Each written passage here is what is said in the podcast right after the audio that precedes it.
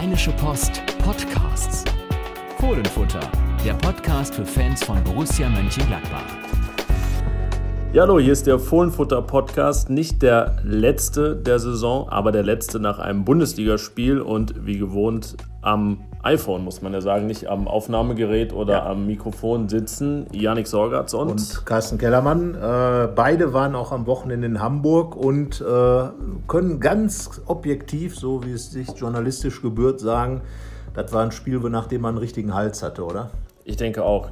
Also da, alles äh, war alles, also entweder roter Kopf, Hals, was auch immer, wenn ja. man einfach danach äh, sich so umgehört hat bei Borussia-Fans. War das, äh, ja, was ist das denn? Das war so das spanische i-Tüpfelchen, wo das bei dem ja. i dann, nee, beim Ausrufezeichen dann äh, äh umgedreht ist, alles und so weiter. Ne? Also, ihr wisst, was ich meine. Jedenfalls war es kein i-Tüpfelchen, sondern irgendwie, ja, von der Torte wurden da nicht nur die Kirschen runtergerissen, sondern irgendwie wurde die auch noch sehr lange in der Sonne stehen lassen. Genau, und damit war die Sahne dann nicht nur geschmolzen, sondern auch noch äh, stockig und alles Mögliche. Nee, also war ein richtiges, äh, sagen wir es mal ganz einfach, Kackspiel der Borussen. Und das Schlimmste daran war, dass man das eigentlich nach drei Minuten schon sehen konnte, in welche Richtung das geht. Genau. Ähm, wir haben das ja dann auch nochmal äh, Revue passieren lassen. Es gab oft genau solche Spiele, wo man nach wenigen Minuten schon sehen konnte, dass eben das, was äh, gemacht werden sollte, was gemacht werden konnte, nicht gemacht wurde und wo man eigentlich schon wusste, heute nicht. So, und genauso war es in Hamburg. Das ist einfach ärgerlich, weil es ging ja nicht nur um Europa, sondern um auch kleine Ziele, die wichtig gewesen wären. 50-Punkte-Marke zu knacken, über 20 Punkte in der Rückrunde, Raphael vielleicht noch zweistellige Torzahl. Und all das wurde einfach Platz 8 um Platz 8, genau. Ne, also nicht, weil das, das nicht, weil das unser, unsere Deutungsart war, aber weil man vor der Saison gesagt hat, besser als Platz 9 will man werden. So. Jetzt ist man wieder Neunter und ja. es, äh, ja. Ja, schrieb jemand, Stillstand ist Rückschritt. In dem Fall muss man das einfach auch sagen, weil man hat einfach das ausgegebene Saisonziel faktisch verpasst und daran kann man auch nichts deuteln. Ähm, das hat nichts mit dem verpassten Europa zu tun, sondern einfach, weil gesagt wurde, besser als Platz 9 und Platz 9 ist nicht besser als Platz 9, sondern das ist eine Wiederholung. Und äh, das Schlimme ist, dass man als Borussia, als Mannschaft äh, sich in den letzten Spielen nochmal aufgerappelt hatte, hätte jetzt die 10 Punkte voll machen können und dann wären all diese kleinen Ziele erreicht gewesen. Man äh, hätte einfach nochmal einen Schritt nach vorne gemacht in der Tabelle, rein tabellarisch, rein platzmäßig. Und all diese Sachen wurden meines Erachtens nach leicht, völlig leichtfertig verspielt durch eine Luschenleistung. Es war ihm die Möglichkeit, am Ende sich im positiven Sinne einmal untreu zu werden. So haben wir es vorher formuliert, was gegen diesen Dunst des Scheiterns, ja. was jetzt der Dunst des Scheiterns, ja, war der Dunst des Scheiterns, war, ja, genau, das, das, das was äh, Max Eber mal gesagt hat. Also da halt was gegen zu tun und so na gut, wenn man ehrlich ist, passt dieses Ende jetzt besser zur Saison. Ich meine, wir ja. reden jetzt, also wir beide hier seit die ganze, die ganze Rückrunde und äh, meistens dasselbe oder, oder ja, das Gleiche. Der Tenor ist ähnlich. Von daher passt dieses Hamburg-Spiel auf jeden Fall mehr in diese, wie wir sie genannt haben, irgendwas ist, beziehungsweise jetzt war immer Saison. Was würdest du sagen, was war das Hauptding, was jetzt in Hamburg war? Ja, das Hauptding war einfach, dass die Mannschaft überhaupt nicht das gebracht hat, was war. Also da war vom, meines Erachtens ein Komplettversagen. Äh, einzig Jan Sommer hat überragend gehalten. Äh, wenn alle gespielt hätten wie er, wäre das Spiel anders ausgegangen. Äh, wenn, wenn, er, nicht, ja, genau, wenn, wenn er, er, gespielt hätte ja. wie alle anderen, wäre es nochmal ein Debakel geworden. Das wäre eine Katastrophe gewesen äh, zum Ausstand. Und äh, ich möchte auch nochmal Josip Drimic hervorheben, der wieder sein Tor gemacht hat. Richtig klasse nach dem Pass von Torgan Hazard. Und äh, damit stach auch er ein bisschen heraus, hat sein Möglichstes getan, aber ohne Bälle schießt er halt wenig Tore. Das ist einfach so. Er hat einen Ball bekommen, er hat das Tor gemacht. Äh, das hat er richtig gut gemacht. Ähnlich wie in München, Verteidiger oder den, den Hand aussteigen lassen. Da war es Süle in München. Dann den Ball reingemacht. So spielt ein Mittelstürmer und ich finde, er hat sich dann jetzt wirklich zum Ende hin richtig aufgestellt. Und ja, jetzt mal schauen, was mit ihm dann wird. Aber der gesamte Rest, Führungsspieler wie Ginter, Westergaard, Kramer, einfach zu wenig. Dann hatten Zakaria und Elvedi eigentlich Leistungsträger einen ganz üblen Tag. Äh, teilweise Ballverluste von Oskar Wendt, wo man sich auch denkt, was macht der denn da? Und ähm, das war einfach insgesamt verdammt dürftig und, und eigentlich schon, ja, also es ist eine Frechheit, würde ich jetzt, ist wahrscheinlich ein bisschen viel gesagt, aber es ging in die Richtung. Ja, und nach dem Spiel ja, ich fand die, also Dieter Hackings Analyse fand ich ganz, ähm, also er wirkte wenigstens etwas angefressen. Ne? Ja. Ähm, natürlich können alle auch sagen, ja, die Ziele sind ja nicht an diesem letzten Spieltag verpasst worden. Das ist aber auch so die, ähm, ja, neue, neue Phrase im Prinzip, wenn man dann eben nicht das erreicht hat, was man erreichen wollte. Aber wie wir jetzt gerade gesagt haben, dass das Spiel so in die Saison passte, naja, das war dann doch wieder vielsagend. Deswegen kann man das jetzt nicht so einfach beiseite wischen, weil eben ja auch gar nicht so viel fehlte, nämlich nur ein Sieg in diesem letzten Spiel, ja. um einiges deutlich, deutlich besser dastehen zu lassen. Also ne, so das dicke Halslevel wäre dann mit einem Sieg in Hamburg im ja. Gesamtblick auf die Saison vielleicht 4,1 gewesen, jetzt ist es so eine 7,3 und ja, es ist jetzt halt Sommerpause und in drei Monaten ist das erste Pflichtspiel, wo man dann erst wieder anfangen kann, auch was gegen diesen Eindruck, der jetzt ja nicht nur vergangenen zwölf Monate, sondern inzwischen, wie viel sind es? 15, Saisons, 15, 14 Monate zu tun. Ja, man hat in der Saison vorher hat man viel aufgebaut und hat dann am Ende äh, das nicht umsetzen können. Und jetzt hat man einfach über die gesamte Saison als Borussia immer wieder, wenn es darauf ankam, ich erinnere da an die Spiele in, in Wolfsburg ähm, nach, nach dem Sieg gegen Bayern und dann gibt es da 0 zu 3, wo man eigentlich überhaupt nicht ins Spiel kommt, auch in Frankfurt wo man erst am Ende dann irgendwie so ein bisschen das reinkommt. Derby zum das, das Derby zum Rückrundenstart, wo man immer wieder was aufstellen konnte als Gladbach und es einfach nicht geschafft hat. Und das war jetzt auch so und, und ich bin da überhaupt nicht bei den Spielern, die sagen, ja, wir haben es vorher verspielt. Es war dieses eine Spiel, es war ein Finale, das man sich noch erarbeitet hatte, äh, hatte durch das Halbfinale gegen Freiburg, durch den Halbfinalsieg, um im Bild zu bleiben und äh, dann so aufzutreten in einem, in einem Endspiel wo es darum geht, einige Dinge klarzustellen, wo es vielleicht darum geht, Europa zu schaffen, wo man mit einem Erfolgsfall auch hätte sagen können, ja, die anderen haben es uns halt versaut. Aber so war es einfach so nix. Fassen wir nochmal zusammen, woran es am Ende, ja. abgesehen von Borussia, gescheitert ist. Also Frankfurt hat ja. seinen Job in Anführungszeichen erledigt, hat verloren auf genau. Schalke. Dann hat der VfB Stuttgart überraschend bei den Bayern gewonnen. 4-1. Ja, man ne, kann immer so überlegen, ja, wie hätte der Verein oder hätten die Verantwortlichen das dann verkauft, wenn Borussia gewonnen hätte und es trotzdem nicht gereicht hätte. Dann hätte man sagen können, danke Jupp ja. Heynckes. Danke Jupp Heynckes. Aber ich möchte jetzt auch mal ganz klar sagen, was der VfB Stuttgart als zweitbeste Rückrundenmannschaft dahingestellt ja. hat. Hat übrigens auch Borussia geschlagen genauso wie Leipzig. Also alle Mannschaften, die vor Borussia stehen, außer Bayern München, nee, haben, nee, alle Mannschaften, die vor Borussia stehen, haben, glaube ich, in der Rückrunde gegen Gladbach gewonnen. Gab es da eine Ausnahme, außer Hoffenheim, Hoffenheim. die haben 3-3 gespielt. Und aber Schalke auch nicht. Und Schalke auch nicht unentschieden, aber es gab keinen Sieg gegen die da oben. Und ähm, alle Mannschaften, die ab Platz 6 aufwärts spielen, stehen, haben über 50 Tore gemacht. Borussia Alle hat 47. 47, das ist ein Schnitt von 1,38 oder sowas. Das ist halt auch dünn. Und äh, ja, insgesamt ist es einfach das pure Mittelmaß mit 13 Siegen, 13 Niederlagen und dem Rest unentschieden. Das ist einfach ja, Durchschnitt. Ja, und, es ist eben mehr äh, härter als Hoffenheim und genau so und äh, ja und ich finde einfach äh, der HSV hat sich ehrenhaft aus der Bundesliga verabschiedet, wenn man äh, äh, die Mannschaft sieht, wie die aufgetreten ist wollte zumindest ihren Teil tun, hat es getan. Ähm, Wolfsburg hat da nicht mitgespielt, hat, hat Köln besiegt, äh, von daher gab es keine Chance. Aber Hamburg ist ehrenhaft aus der Saison gekommen und Borussia nicht. Man muss ja bedenken, wir haben vergangene Woche darüber gesprochen, über die anderen Mannschaften oder Protagonisten, die den HSV in den vergangenen Jahren gerettet haben. Ja. Da haben wir über Schalke gesprochen, die dann der Bandstrahl aller HSV-Hasser in Anführungszeichen traf, nachdem die da 2015, meine ich war es, gegen den HSV verloren haben am letzten Spieltag. Ja, ich glaube, na, es hätte sehr viele mögliche andere Gegner für Wolfsburg gegeben, bei denen es dann nicht gut gegangen wäre und der HSV sich gerettet hätte. Ja. Und Borussia dann die ganz große Schützenhilfe geleistet hätte. Von daher, ja, wäre das, also das wäre dann das noch ein i-Tüpfelchen auf der, genau. auf der Negativgeschichte dieses letzten Spieltages gewesen. Ja, ansonsten bleiben viele schlechte Eindrücke. Müssen wir noch über die Nachspielzeit reden?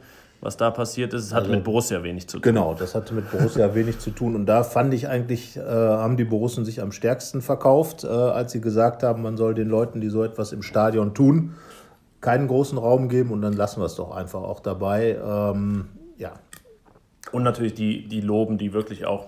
Ich hatte ja. es bei äh, getwittert in der ich, 80. Minute, dass das hier wirklich ein sehr würdevoller Abgang des HSV ist, nicht nur was das Sportliche genau. angeht. Also und dann gab es eben diese unschönen Ereignisse noch, aber die ja wirklich ich meine, es waren ja, ja nicht mal 500, es waren vielleicht 200 Leute und und der Rest, ja. ich meine, das Stadion, so die ganze Choreografie mit den Rauten am Anfang, also da hat einfach die ganze Stadt versucht noch zu retten, was zu retten ist. Es war nichts mehr zu retten.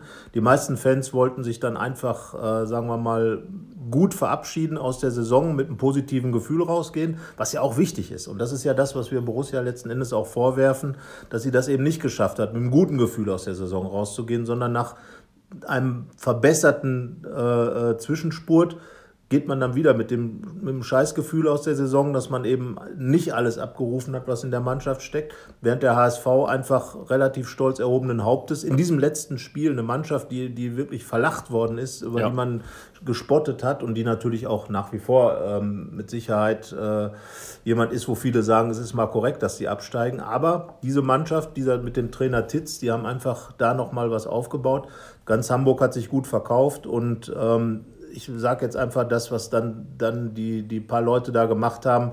Da haben sich wieder Leute in den Vordergrund gespielt, haben den anderen einfach den Tag kaputt gemacht. Man überlege mal, dann wird das Spiel abgebrochen. Ich finde, Schiedsrichter Brüch hat das alles richtig gemacht, ja. hat das Spiel nochmal angepfiffen, wird es annulliert, äh, gewinnt Gladbach das Spiel, äh, dann wird dem der Mannschaft des HSV das weggenommen, was sie am Ende noch aufgebaut hat, ist unglaublich, dass, dass es Leute im Stadion gibt, die so etwas tun. Das sind keine Fans, aber gut, wie gesagt. Ja, und da hätte Borussia diese drei Meinung. Punkte in der Tabelle bekommen. Ja. Und dann wären es diese 50 Punkte und wir hätten ja. auf alle Zeiten, wann, wann immer wir irgendwas verglichen hätten, hätten wir dieses Sternchen an diese 50 Punkte dran machen müssen, weil das ist ja wie damals beim äh, in den 70er, ne? Mit, genau, äh, mit, mit dem Wettskandal, als dann genau alles annulliert wurde. Ja. Aber gut, auch das blieb uns erspart. Das wäre auch ähm, ja, hätte, ja, hätte Borussia auch, genau, auch, äh, genau, auch einfach nicht verdient gehabt. Ja, jetzt stehen sie da, diese 47 Punkte, Platz 9. Ja. Eigentlich fast, also äh, zwei Tore mehr und ein paar Gegentore mehr, ja, aber zwei Punkte ne, mehr. Torverhältnis sehr ähnlich. Ja.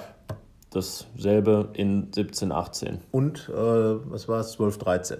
Da hatten sie auch 47 minus genau. 4. Da war es immerhin Platz 8 damit. Da war es Platz 8. Jetzt ist es Platz 9. Man hätte theoretisch auch mit 50 Punkten Neunter werden können, wenn Frankfurt nicht verloren hätte. Also von daher, aber wie gesagt, einfach diese 50-Punkte-Marke. Wohlgemerkt, in diesen beiden Jahren, 12, 13, 16, 17, gab es äh, Doppel- und Dreifachbelastung. In diesem ja, Jahr ja. nicht. Von daher ja. würde ich sagen. Ja, ist äh, unbefriedigend und äh, ja, jetzt beginnt dann sozusagen das Aufarbeiten. Ähm, ich bin gespannt. Äh, es wurde gesagt, es wird jeder Stein umgedreht. Ähm, sicherlich sind erste Dinge schon passiert. Offenbar äh, wurde mit dem einen oder anderen Spieler schon gesprochen, äh, wie es weitergehen soll. Wir haben schon geschrieben, dass möglicherweise Patrick Herrmann einer ist, äh, der dem möglich im nächsten Jahr dann nicht mehr da sein könnte. Ähm, andere Leute, man gu muss gucken, wie es mit Raul Bobadilla, Fabian Johnson weitergeht, die natürlich beide extrem lange verletzt waren und somit kaum zu bewerten sind. Äh, du hast ja jetzt die Noten gemacht. Da die waren einfach, die sind nicht aufgetaucht, außer dass Fabian Johnson, glaube ich, die schlechteste Note der gesamten Saison bekommen hat. also, das, jetzt können wir sagen, wir wollten sich in die, weil wir hätten 50 Zeilen in der Zeitung erklären müssen, äh, was, was da los war. Er hat nämlich, also ich kann es ja mal erklären, wir geben eigentlich auch bei den allerschlimmsten Leistungen jetzt keine Sechsen, keine 5 Minus, aber Selten, da ist ja. uns dann doch mal eine 5 Minus durchgerutscht. Das war beim Sieg gegen Hannover. Was hat Fabian Johnson beim Sieg gegen Hannover gemacht? Also ja. wenig wahrscheinlich, aber äh, das ja, ist auf jeden Fall. mich zu erinnern. Ja. Es war ja ein schwieriges Spiel, so das am Ende durch den Elfmeter von Torgan Hazard entschieden wurde. Und ich glaube, er ist später dann als Außenverteidiger reingekommen und hat derart lustlos gewirkt auf dieser Position. Hat er nicht angefangen? Jetzt, Oder, muss, ich, jetzt muss ich glatt guck mal, guck mal besser nach. Was war los mit... Wir sind eigentlich Schweinchen, ne? Also wir geben dem eine 5 und wissen gar nicht warum. Ja, es war Ende Minus. September. Ähm, auf jeden Fall, ja, er, ihn hat es halt äh, erwischt. Aber es gab auch wirklich hat. 36 Mal eine glatte 5 ja. und äh, auch sehr, sehr geballt. Also es war jetzt selten so, dass in irgendeinem Spiel alle so im Dreierbereich waren und einer da ja. negativ aufgefallen. Es war aber in den guten Spielen auch selten so. Wir haben auch sehr wenige Einsen gegeben. Die guten Spiele waren wirklich, da waren viele im Zweier. Eine Eins haben wir gegeben, Vince Griffo, eine Griffo ja. in, und auch mal eine 1 in Hoffenheim. Mit seiner, das war wirklich mal eine Leistung, wo man einfach als Fußballfan gar nicht mal als, so, als Gladbach-Beobachter, äh, sondern als Fußballfan äh, ja, sich freuen durfte über das, was Grifo da gezeigt hat. Mit seinen Vorlagen, mit seinem Dribbling, das war schon klasse. Und ähm, ja, er hat die einzige Eins bekommen, ansonsten auch kaum Bewertungen. Ne? Ja, Johnson, der hat neun insgesamt bekommen, aber wir haben gesagt äh, zehn Ja. Ne, in der Hinrunde mussten es fünf sein und jetzt dann insgesamt zehn. Da ist er, ja. ist er drunter geblieben. Also gab es insgesamt dann 14 bewertete Borussen. Jetzt muss ich ja, ich ja. gucke gerade Aber hier. was uns ja aufgefallen ist bei der Notenanalyse, dass wir erstens die Saison ganz gut eingefangen haben mit den Noten. Also wirklich auch, sagen wir mal, so eine 3 minus 4 plus Bewertung im Schnitt. Und ist, der, ist der Johnson gegen Hannover angefangen im oh. linken Mittelfeld. Ja, aber dann hinterher, glaube ich, zurückgezogen. Aber nach 78 Minuten ausgewechselt worden, dann kam Vinci Grifo. Ja. Also dann war Ende. Und da stand es auch noch 1 zu 1, müsste ja. es da gestanden Grifo haben. hat ja dann äh, mit seinem Solo äh, für den Elfmeter gesorgt, der zum Ausgleich führte. Ja. Als er in den Strafraum. Da kam aber keine Note für, weil er nur zwölf Minuten gespielt hat. Man ja. muss ja immer 30 spielen. Ja. Dann gibt es bei uns eine Note und das haben mindestens zehnmal eben nur 14 Borussen erreicht. Von ja. denen, jetzt können wir eben noch den, den besten würdigen, ist äh, meistens so, dass es der Torwart ist, aber Jan Sommer aufgrund seiner Rückrunde dann auch sehr deutlich verdient. an der also, Spitze. Er hat gerade jetzt zum Ende, finde ich, teilweise überragend gehalten. Also wenn man an die letzten beiden Spiele denkt, da waren also fünf, sechs, sieben wirklich Paraden von internationaler Klasse dabei. Äh, wie gesagt, er hat es verhindert, dass man sich in Hamburg also wirklich bis auf die Knochen blamiert hat als Borussia Mönchengladbach. Nein, also ich finde auch, dass er in der gesamten Rückrunde sehr stabil gehalten hat. Er hatte die eine Fluppe da in München dabei, die ihm durchgerutscht ist.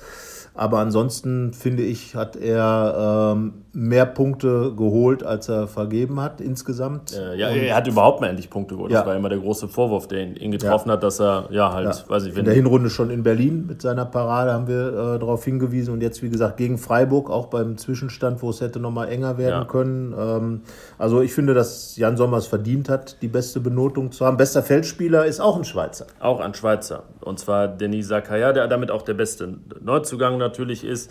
Äh, ja, mit seinen 21 Jahren hat er sich ein bisschen verschlechtert gegenüber der Hinrunde, aber ja. es reichte immer noch für Platz 2, weil eben zwei der ähm, vorher Top-3-Spieler Torgan Hazard und Christoph Kramer wirklich keine gute Rückrunde gespielt Nein, also und, und bei, bei Dennis Zakaria muss man, erstens ist es sein erstes Bundesliga-Jahr, dafür wirklich Hut ab, äh, wie er sich verkauft hat. Er ist ja. gekommen, er hat sich durchgesetzt äh, zu einer Zeit in der Vorbereitung, als es noch einen, einen Kampf um die Plätze gab. Hat natürlich auch davon profitiert, dass Lazzi Benesch äh, die gesamte Saison ausgefallen ist, dass Strobel die gesamte Saison ausgefallen ist und da die Konkurrenz natürlich eine andere war als, als vermutet.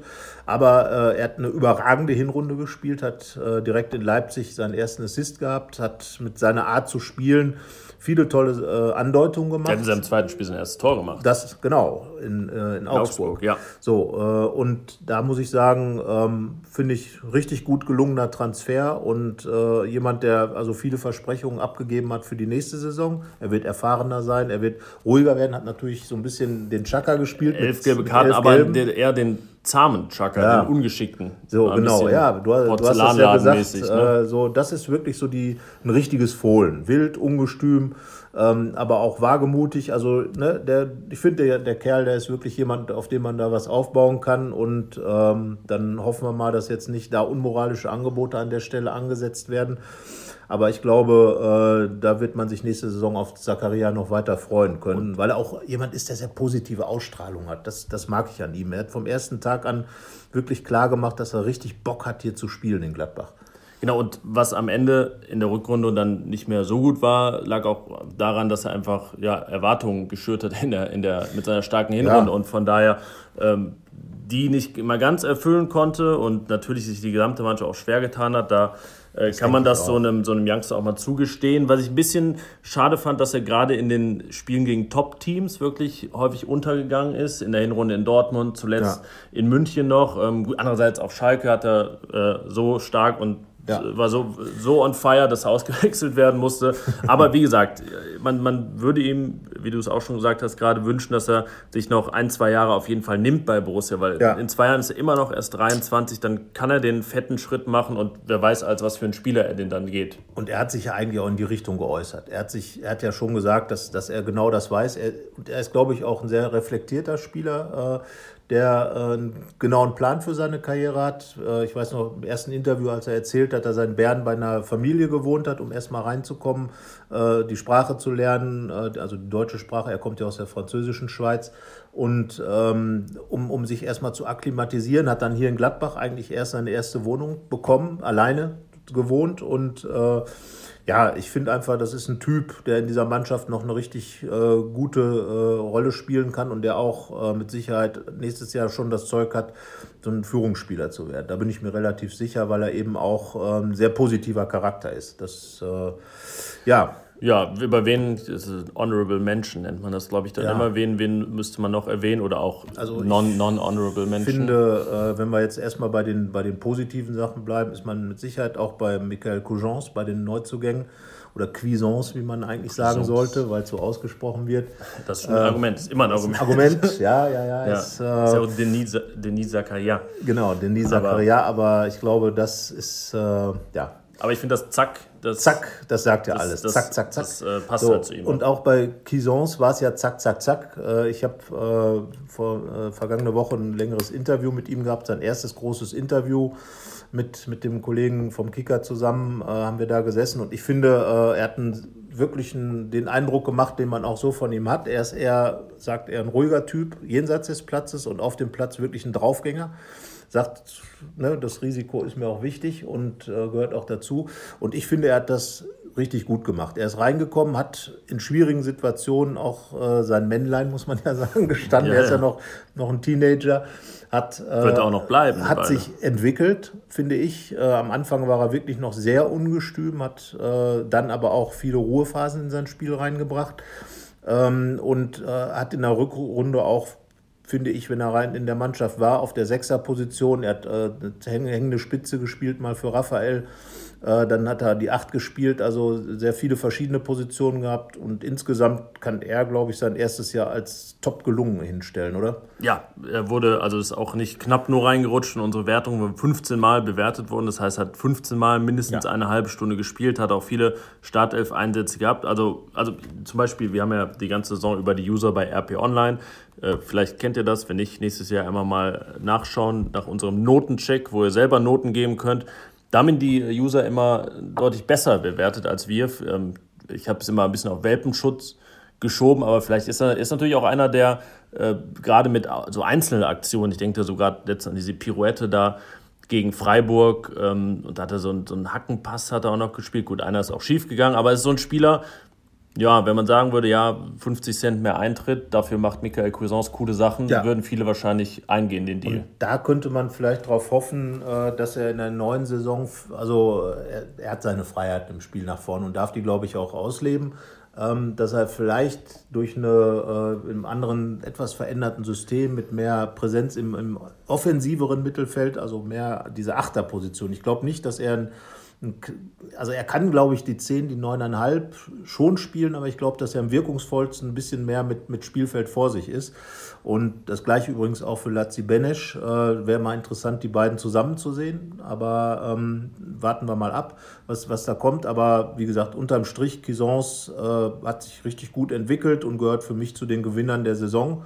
Und ich möchte auch gerne noch Nico Elvedi nennen. Weil ich, ich wollte finde, einmal wollte ich jetzt noch einen, einen Punkt ja. zu Cousins noch. Ich finde auch immer dieser linke Fuß. Wenn jemand was mit, das war bei Arango schon immer so, wenn der alles, was er mit links gemacht hätte, einfach mit rechts gemacht hätte, hätte es nur halb so cool ausgesehen. Irgendwie, diese ja. Linksfüßer ja, haben find, einfach immer so was, was, halt, was, was Attraktives. Ja, und ich glaube, dass er einfach auch ähm, also ein Spieler ist, äh, der, der diesen, diesen Feingeist-Charakter hat, aber auch er wird ja mit Ivan Rakitic verglichen, diese Kämpfer, das Kämpfergehen schon hat. Er hat ja immer relativ schnell eine rote Birne. Das heißt also, er ist dann immer sehr engagiert. Ja, ich finde, ihm, ihm, mangelt es auch nicht an der so einer gesunden Arroganz. Das finde ja. ich auch gar nicht schlimm, äh, die auf dem Platz auszuleben, weil die vielen Borussen vielleicht auch gefehlt hat in dieser ja. Saison. Und die hat er auf jeden Fall. Und wenn, ja. wenn man da noch äh, ne, bisschen, bisschen schleift und da, dass sie auch an den richtigen Stellen zum Vorschein kommt, dann ist das auf jeden Fall eine Stärke. Aber du wolltest über einen, der ja. auf jeden Fall nicht arrogant ist, reden. Nee, das kann man ihm nicht vorwerfen, Nico Elvedi. Also was mir an ihm gefällt, ist, er hat vor der Saison hat er sich so ein paar Ziele gesetzt, hat gesagt, ähm, also Hardcore werde ich nicht mehr, hat er bei uns gesagt, äh, obwohl er sich so ein bisschen äh, äh härter präsentieren wollte. Ich finde, das hat er auch getan. Er ist standhafter geworden. Ähm, hat sich nicht so leicht von sich selber umwerfen lassen, wenn er mal einen Fehler gemacht hat. Er hat gesagt, äh, viele Gespräche mit dem Trainer geführt, ähm, hat ihm dann so ein bisschen Stabilität gegeben, nachdem André Schubert ihn zum Bundesligaspieler gemacht hat. Und Er hat ja dann sozusagen die Heimtorrahmenhandlungen abgezogen. Er hat das erste und letzte Tor im Borussia-Park dieser Saison äh, Nein, er hat in beiden, so, im ersten und im so. letzten Spiel im Borussia-Park kam dazwischen. So. getroffen. Ja. Drimmitsch hat dann ähm, die Rahmenhandlung sozusagen vollendet. Drimmitsch hat auswärts und zu Hause den Laden zugemacht. Genau, richtig. Das. Und äh, man muss sagen, dass in das erste und letzte Tor war das Tor eines Schweizers gegen einen Absteiger. Das ist die Rahmenhandlung der Tore von Borussia genau. Mönchengladbach in dieser Saison. Aber zurück zu Elvedi. Er hat wieder zwei Positionen, drei eigentlich, mehrere, nein, vier. Vier. Moment, Moment. Also, nee, fünf. ordnen. Fünf. Moment.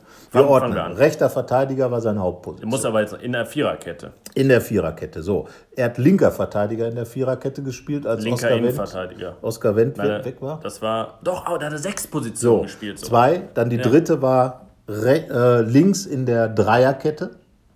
Ja, Borussia hat Dreierkette Sieben gespielt. Sieben sogar, glaube ich. Wir, so. wir müssen nochmal, glaube ich, nochmal vorne anfangen. Also. Er hat, hat in der Viererkette hat er alles gespielt. Er hat ja nämlich auch genau. Innenverteidiger mit Westergaard so. und mit Ginter also, gespielt. Genau, in dem, im Hoffenheim-Spiel. Also hat er in der Viererkette alles gespielt. So, das heißt also linker Verteidiger, linker Innenverteidiger, rechter Innenverteidiger und rechter Verteidiger also gespielt. vier. Dann hat er in der Dreierkette links gespielt. Ja, sind fünf. Er hat im äh, 3-5-2 links und rechts gespielt. Ja, das heißt also sieben, sieben, sieben Positionen. Und das ist Hardcore. Das ist Hardcore. Sagen. Aber da möchte ich jetzt, das ist das, was ich meine. Erst war André Schubert, hat er auch so viele Positionen gespielt. Ich glaube, da waren es dann sechs am Ende in kurzer Zeit. Aber ist dann irgendwie aus, völlig aus dem Tritt gekommen. Genau, da dachte man, das war ein bisschen too much. Das war Gut, da waren aber auch noch Sechserketten dabei, vielleicht lag es auch daran. Möglicherweise. So, äh, aber ich finde, dass er weit, weitaus stabiler gewirkt hat jetzt, selbst als er auf der linken Seite in der Viererkette, was nun wirklich nicht sein, seine Position ist, weil er einfach ein Rechtsfuß ist ja. und der linke Fuß äh, jetzt noch nicht ganz so ausgeprägt ist ähm, über den Standfaktor hinaus. Aber ähm, ich finde, dass er trotzdem stabiler geblieben ist als in der letzten Saison. Er hat natürlich jetzt im letzten Spiel äh, nochmal richtig daneben gelegen. Aber ich glaube, auch da sollte man nochmal darauf hinweisen, dass Nico Elvedi 21 Jahre alt ist und auch entsprechend noch ein bisschen den Welpenschutz, den auch den Danny Zakaria ja. genießt, und er hat äh, darf man ihm auch noch bis 2021. So, er hat seinen Vertrag verlängert, wird äh, wird im Schweizer WM-Kader dabei sein. Das heißt also in, in, im Sommer auch nochmal so ein bisschen dazulernen. Ich glaube nicht, dass er, also die Prognosen aus der Schweiz sind, dass er einfach wirklich als ähm, Lehrling mitfährt, aber nicht als große Einsatzchancen hat, wenn nichts Besonderes passiert. Aber wie gesagt, ich finde, äh, dass er in dieser Saison einen richtigen Schritt nach vorne gemacht hat. Und deswegen ähm, ja. gehört er für mich zu den Gewinnern der Saison. Also zu den ja. wenigen, ja. die es gibt. Jetzt, jetzt haben wir gelobt, jetzt ja, müssen wir wohl doch wahrscheinlich noch, jetzt darf jeder noch einen, einen der ihn besonders enttäuscht hat, erwähnen. Ist ja, ist ja nicht böse gemeint, aber Nein. gehört ja nun mal dazu. Äh, ich möchte einen erwähnen, der für mich genau dazwischen steht. Das ist Torgan Hazard, weil ich finde auch, dass er sich als Typ und als, als Spieler. Tatsächlich im Notenranking auch in der Mitte. In der Mitte äh, entwickelt hat. Er hat unheimlich viele Torchancen herausgearbeitet. Steht da wirklich unter den äh, äh weit in der Top Ten drin und äh, ist auch, finde ich, als Typ nach dem Spiel hat oft gestanden und geredet, seine Interviews auf Deutsch gegeben. Das ist auch bei ihm ein ja, Fortschritt sonst gewesen. scheiterte es am Deutsch, nicht am Stehen. Ja. Genau. Er, er, hat aber auch weniger gesprochen. Also er war nicht, er, also er war schon immer sehr flott vorbei, wenn es ja. darum ging, nochmal mit den Medien zu reden. Also da finde ich, hat er sich entwickelt, hat auch Standpunkte eingenommen, also hat, hat Meinungen vertreten in den Interviews, die wir mit ihm geführt haben. Und da finde ich, ist eine Entwicklung abzusehen. Er hat auch, wie gesagt, diese Torchancen gehabt, hat alle Spiele gemacht, hat so viele Tore und Scorer gemacht wie noch nie. Mhm. In der Bundesliga hat zehn, seine zehn Tore zumindest mal der einzige zweistellige Borusse in, in der Torbilanz. Und jetzt sind wir beim Aber. Und damit ist er eigentlich der, der die Gladbacher Saison am allerbesten repräsentiert. Aber irgendwie war es doch zu wenig, weil mhm. ja. eigentlich hätte, das hat er auch selbst gesagt, wären 15 Tore angesagt gewesen. Marc Utt, wir haben das vergangene Woche schon gesagt, hat aus derselben Zahl von Chancen 14 Tore aus dem Feld gemacht. Hat er fünf aus dem fünf, Feld? Fünf, ne? genau. Also ja. da, er hat selber gesagt, fünf Tore fehlen mir dann wäre das eine perfekte Saison gewesen. Und deswegen möchte ich aber trotzdem sagen, also er ist so der Gewinnerverlierer der Saison irgendwie. Genau, er, er hat seine lineare Entwicklung, die jetzt nicht besonders steil geht, seit er bei Borussia ist, war seine vierte Saison. Hazard geht zwar oft steil, aber Ja, genau, ne, die, die hat er fortgesetzt, aber sie hätte so ins Exponentielle gehen können. Das heißt, die ja. Kurve hätte sehr ansteigen können in dieser Saison. Das Potenzial war da und das hat er nicht genutzt. Damit, äh, ja. Ja, Also ist Gut. er so wie der 12-0-Sieg 1978 ja, ein enttäuschender war, Gewinner. War äh, einiges, äh, einiges geboten, aber am Ende nicht genug. Fehlen drei Tore. So, so. Dann haben wir noch so zwei äh, Sorgenkinder mit H am Anfang und Mann am Ende.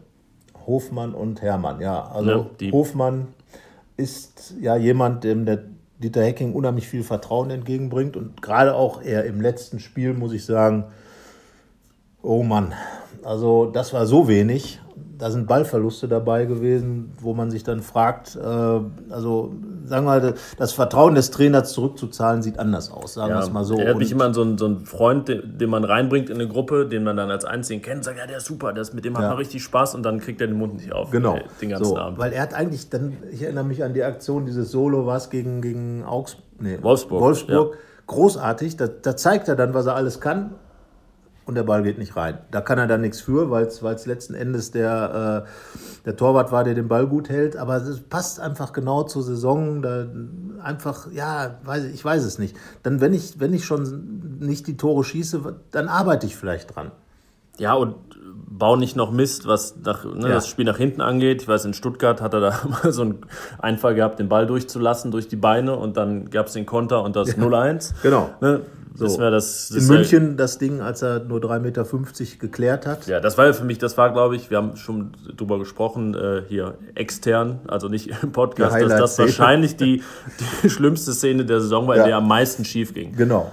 Das war, ja. du warst da, was war es nochmal ja, genau? Jonas Hofmann wollte klären im eigenen Strafraum, hat dann volle Kanne einen Bayern-Spieler an der Strafraumgrenze getroffen. Dann ja. hat Oskar Wendt äh, einen Zweikampf gegen den sitzenden Josua Kimmich verloren ja. und Jan Sommer hat noch den Kopfball von so, so einen Bogenlampen, weil Kopfball, ja. der ne, Schnee drauf hatte, ist ja, noch so den, halb drüber den gesprungen und dann sonst mit dem Kochlöffel. ja, also das war genau. Du hast die die ich würde sagen, beste Szene der Saison, dieses Tor von Ginter in Hoffenheim nach ja, der Solo-Vorlage von Grifo.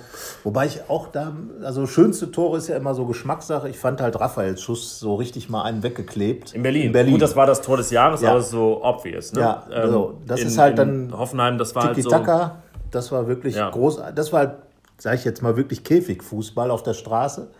So, und Raphael war irgendwie so dieses, diese Wucht, die dahinter war. Die hätte man sich in vielen anderen Situationen von Borussia mehr gewünscht. Genau, das war Genauso so ein Moment, die, wo man, wo, wo auch die Fans mal so, boah, so, so, so, so ein Boah-Moment, ne? Ja. wo im Comic dann so Genau. So. Ein bisschen mehr Comic-Kenner, irgendwelche Raketen und überall genau. Blitze wären. Ja. So, ne? Davon gab es eben zu wenige Momente, es war immer eher genau.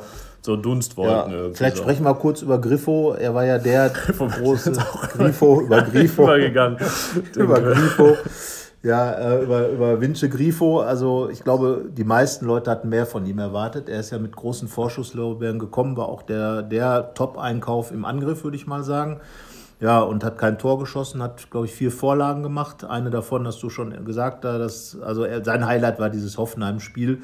Er hat gegen Hannover den, äh, den Sieg mit möglich gemacht mit seiner Aktion hat äh, aber ansonsten, er hat kein Freistoßtor gemacht. Das war das, wo, wo wir alle drauf gehofft haben, dass jetzt wieder ein Freistoß wer, wer, hat das einzige, wer hat das einzige Freistoßtor-Saison gemacht, ja, wenn das einer, wenn das einer vor der Saison ja. gesagt hätte? Dann und, man und das auch noch auf eine Art, wo man sich denkt, ja, musst du auch erstmal drauf kommen. Ja.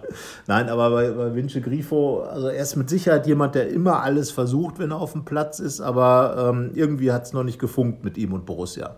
Ja, was würdest du denn sagen? Ist das schon ein, ein gescheitertes Projekt? Oder? Also ich, ich erinnere mich dann immer an Granit Xhaka, wo auch viele Leute schon gesagt haben, oh mein Gott, und er ist ja wie, wie Granit auch eher so ein emotionaler Typ. Ja. Ähm, vielleicht muss, muss er sich an Dieter Hecking, Dieter Hecking an ihn, er an Borussia, Borussia sich an ihn noch so ein bisschen gewöhnen und ich hoffe mal, weil, weil ich einfach denke, dass er jemand ist, wo ein unglaubliches Potenzial drin liegt, dass es eine Liebe auf den zweiten Blick wird. Also so ein bisschen die Chaka-Geschichte sich wiederholt. Äh, andere Position, anderer Typ natürlich, aber. So, was ist da los? Am Ende, Push-Meldung hier. Oh ja, man hier gerade Push-Meldung. Nils Petersen steht in Deutschlands vorläufigen WM. Ja, herzlichen Glückwunsch. Ja, Glückwunsch. Ähm, es gab auch schon mal Zeiten, ähm, wo man sagen kann, es waren Gladbacher, die überrascht haben. Aber ja, Kramer. Kramer. Ja, stimmt. So. Wir erinnern uns. Ist er erst eine WM mehr. Also er ist offenbar nicht dabei. So, waren so, wir? Nee, ich äh, wollte Grifo. bei Vinci Grifo noch sagen, dass da auch alle im Boot sitzen. Natürlich ja. immer zuerst der Spieler, aber ich finde, das wäre auch für Dieter Hecking kein Ruhmesblatt, so einen Spieler nicht hinzukriegen. Oder sagen ja. wir es so, es wäre stark von ihm, wenn er ihn hinbekommt. Äh, damit könnte er sich dann auch rüben. Und wenn er es nicht schafft, würde ich mir halt denken, ja, pff, Man hätte das nicht ein bisschen früher aufgegeben? Ist, das genau. nicht dafür, ist man nicht dafür Trainer, so Spieler hinzubekommen? Ja, also ich sage einfach mal, das wäre doch ein schönes Projekt für Dieter Hecking, auch für Dirk Bremser. Ich meine, da hatte ich eigentlich, ich weiß noch, als wir in Wuppertal waren, äh, beim, beim Testspiel, das erste, da hat äh, äh, Grifo eine Ecke geschossen, die LW, die dann per Kopf reingemacht hat dann ging es halt genau darum, dass er eigentlich, ja. äh, er und Bremse, also Dirk Bremser, der Co-Trainer, eigentlich ein, äh, wunderbar sich hinsetzen könnten und darüber philosophieren könnten, wie Freistöße gemacht werden und so weiter und so fort. Das war da eigentlich das Thema und, und das war auch das, worauf man so ein bisschen gehofft hat, so die Reinkarnation des Arango sozusagen.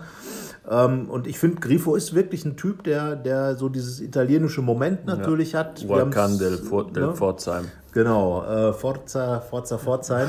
und äh, ja, also ich hoffe wirklich, muss ich sagen, dass äh, Dieter Hecking und er das gemeinsam hinbekommen. Ähm, dass, dass Vince Grifo in der neuen Saison einfach eine ganz andere Rolle spielen kann. Und ich finde es auch viel zu früh, das ganze Projekt jetzt abzubrechen weil ähm, ja, manchmal braucht es halt ein Jahr. Also er wäre, wie gesagt, nicht der Erste. Ich erinnere mich da an Robert Lewandowski, dessen erste Saison in Dortmund auch eher dünn war. Und da gibt es mit Sicherheit auch äh, andere Beispiele. Wie gesagt, in Gladbach ja. ist es ein Chaka in der jüngsten Zeit. Und ja, also ne, macht den Chaka, Grifo und Hacking und dann ähm, gucken wir mal, freuen wir uns drauf, dass mehr rauskommt. Ja, du hast Patrick Herrmann eben erwähnt. Ja, ach so, den haben wir, ja, Patrick Herrmann. Also bisschen, ist auch ein bisschen traurig natürlich genau. in gewisser Weise, weil er so lange da ist und auch jetzt wirklich ja alles, ich meine, er hat sein Debüt bei einem auch Kackspiel ja. gefeiert gegen Bochum zu Hause im kalten, kalten Januar, das verloren wurde und dann ne, nach einer damals mit 21 ja. Punkten guten Hinrunde unter Michael Frontek so aus der Winterpause gekommen und dann, das war auch wieder so, äh, so ein Moment. Ja. So, da hat er angefangen bei Borussia und dann über, ich meine, ihr wisst das alles, was seitdem passiert ist und jetzt halt mit zu, 27, zu mit 27 irgendwie an dem Punkt angekommen und denkt, hm, vielleicht würde es ihm doch besser tun, würde es ihm besser tun, kann man ja, so sagen. Ne? Gut tun. Gut tun, vielleicht mal ja, also einen Tapetenwechsel vorzunehmen. Er hat, finde ich, seine besten Spiele in dieser Saison gemacht im, äh, mit der Dreierkette, wo er dann den, den äh, Außenverteidiger gespielt hat. Finde ich, also da mal Hut ab. Äh, diese Position hat er richtig gut gespielt. In Frankfurt haben sie ihn natürlich da so ein bisschen rausgenommen durch das Foul. Äh, dann kam über seine Seite da das Gegentor. Aber ich finde, dass er diese Position super angenommen hat und dass das auch was ist, was so der reife Hermann spielen kann. Nur ich glaube nicht, dass diese äh, Konstellation besonders oft in Mönchengladbach gespielt werden wird in der neuen Saison mit Dreierkette ja, und, und Dann sind da eben Leute, die wirklich genau, mehr, Traoré, mehr im halt, Repertoire haben. Ja. Ne? Und ähm, wie gesagt, das ist eben die Frage, äh, ob Patrick Herrmann welchen Anspruch er auch hat.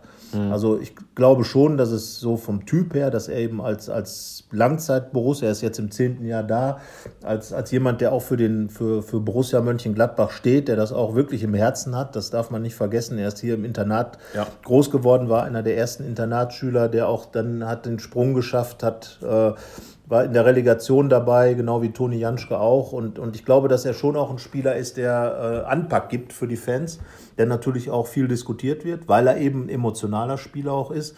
Aber die Frage ist halt, ob ihm das reicht. Dieses, also ich glaube nicht, dass ihm äh, eine Prognose, dass er hier auf Stamm spielen kann, äh, äh gegeben werden Ja, und man kann. muss dann auch noch strategisch denken. Sein Vertrag läuft nur noch ein Jahr und ja. Borussia hat jetzt die dann letzte Chance auch nochmal Geld zu kassieren. Ja, es sei denn, man verlängert mit ihm.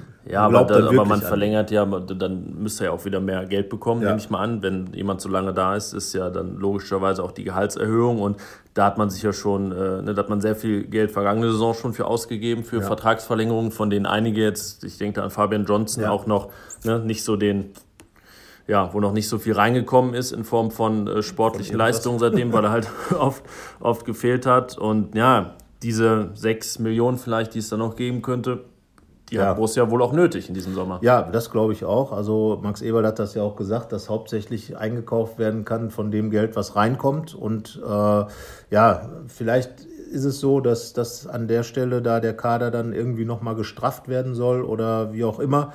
Und auch wie gesagt, aus Sicht von Patrick Herrmann ist eben die Frage, ob es für ihn wirklich Sinn macht, sich hier dann wirklich hinten anzustellen oder ob er vielleicht in einem anderen Club dann auch noch mal eine andere Wertschätzung vielleicht hat, weil er eben als, als äh, jemand kommt, der unheimlich viel Erfahrung hat. Er hat äh, fast, also geht an die drei, wird, ich glaube, er wird seine 300 Bundesligaspiele noch voll machen, beziehungsweise Pflichtspiele. Äh, er ist jemand, der, der viel erlebt hat, der auf ein großes Repertoire zurückgreifen kann und der in, in gewissen Konstellationen mit Sicherheit auch sein Ding machen kann. Ob das dann in Gladbach sein wird, ja, das, ja. das ist ja der, der Vorteil der etwas gurkigen Bundesliga, in der alles, in der jeder jeden schlagen kann. Ist jetzt nicht so, wenn man vom 9. weggeht, dass man dann nur noch zu Vereinen wechseln kann, wo man denkt, boah, das ist jetzt aber ein Einschnitt in der Karriere. Nein. Also ich denke da an so Vereine wie Bremen. Ich glaube, dass Patrick ja. Herrmann vielleicht in Frankfurt auch Stuttgart. eine Rolle, Stuttgart eine Rolle spielen ja. könnte. So Vereine halt, die auch Traditionsvereine, große Vereine Ambitioniert sind. sind. Äh, bei denen das jetzt nicht so klingt, oh, Patrick Herrmann geht jetzt und wechselt zu Alemannia Aachen in die genau. Regionalliga. Genau. Und in beiden, also also bei, bei Stuttgart hat sich schon eine Menge getan. In Frankfurt wird sich mit Sicherheit durch den Abgang von Nico Kovac einiges ja. tun. Äh, äh, die Frage ist, was mit Hertha BSC Berlin ist. Die spielen auch äh, klassisch mit, mit Außenspielern. Ähm, ja, also wie gesagt, es ist da, ne, man kann davon ausgehen, dass es da vielleicht zu einer Veränderung kommt, noch nicht ganz klar. Wir schauen mal und äh, du hast eben, finde ich, den muss man auch nennen, Fabian Johnson.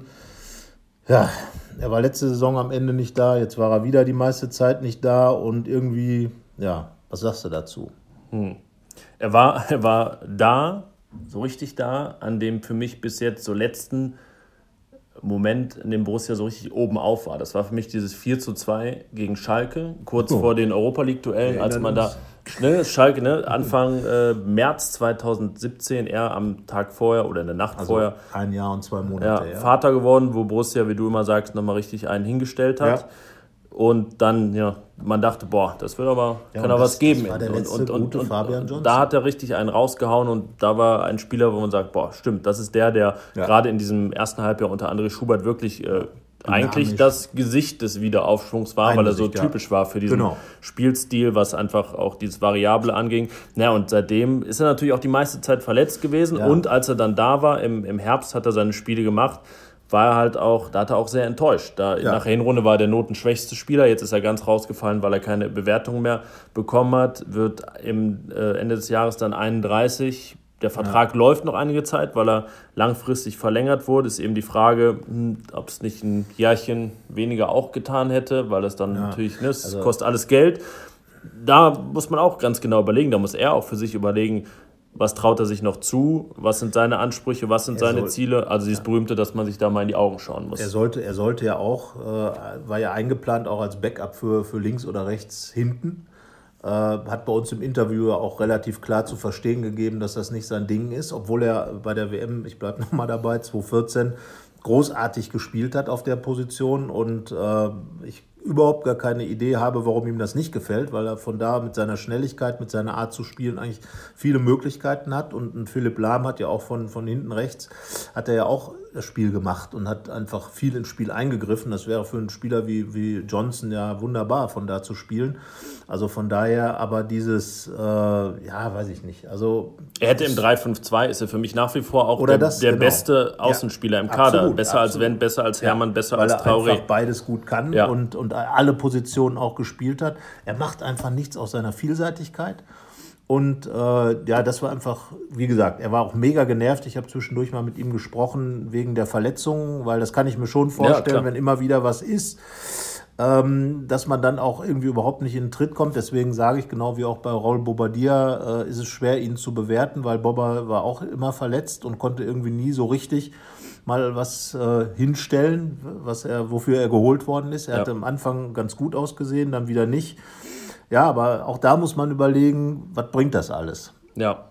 So. Und das muss man sich in vielen äh, Be genau. Belangen jetzt überlegen. Deswegen, äh, man könnte jetzt, also wir werden auf jeden Fall weiter podcasten ja. in der Sommerpause, denn man kann ja davon ausgehen, nur weil jetzt nicht mehr gespielt wird, wird es einiges geben. Es folgt die WM natürlich. Ja, da, da werden wahrscheinlich, so viele Borussen. viele Borussen wie, wie nie dabei sein. Noch mit und, Marc Borsch aus Mönchengladbach als Schiedsrichter, Marc-André Testegen. Und es wird eine, ja doch, also die Transferperiode ist immer gleich lang, aber sie wird Borussia-mäßig länger werden, weil die Entscheidungen später fallen werden, weil sie mehr verteilt sein werden. Da gehen wir zumindest von aus. Ja. Da geht Borussia selber von aus, wenn wir, wenn wir das so hören oder damit mit Leuten sprechen. Und von daher, ja, wird's, wird uns der Stoff nicht ausgehen. Nee, auf gar keinen Fall. Zumal auch äh, die sieben, wahrscheinlich sieben Borussen, die dann bei der WM dabei sein werden, natürlich auch auf einer großen Bühne sind. Und das sind dann auch die Transfers, also Ginter, Westergaard, Drimic, äh, Elvedi, Zakaria, ähm, Hazard, die dann äh, möglicherweise nochmal interessant sind für internationale Clubs. Und ähm, ja, da wird es dann nochmal spannend werden, ob da Angebote reinkommen. Max Eberl hat es ja gesagt, äh, unverkäuflich ist keiner, aber äh, man wird jetzt auch nicht einfach alles verkaufen, was, auf, äh, was, was nicht, nicht nied- und nagelfest ist.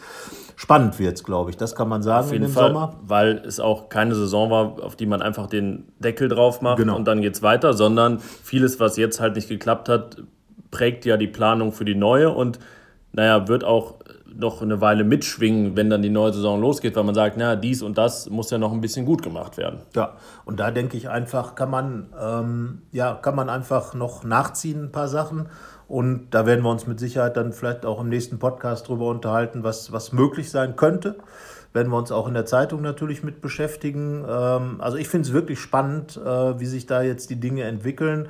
Ähm, Dieter Hecking wird sich seine, soll, wird sich seine Gedanken machen, wie er vielleicht taktisch nochmal anders reagiert. Er hat ein paar Sachen angedacht in der Saison, so würde ich es mal nennen, äh, die man mit Sicherheit noch weiter spinnen kann. Vielleicht mal nach vielen, vielen Jahren Systemwechsel. Ähm, dann werden wir mit Sicherheit irgendwann mal wissen, welche Spieler kommen. Da kann man dann auch schön drüber reden. Wir werden es erfahren. Irgendwann wird man es erfahren. Und äh, ja, für den Moment sagen wir mal, wir bleiben dran Wir bleiben und dran. ihr hoffentlich auch. Gut, jetzt ist die, diese Folge zu Ende, aber seid bei der nächsten wieder dabei. Und wenn ihr uns was zu sagen habt, gerne bei Facebook, bei Twitter oder auch per Mail an fohlenfutter.rheinische-post.de. Und in dem Sinne sagen wir bis jo, nächste Woche. Bis nächste Woche und äh, ja, viel Spaß beim Spekulieren. Ja, in jeder Hinsicht. Tschüss. Tschö. Mehr bei uns im Netz www.rp-online.de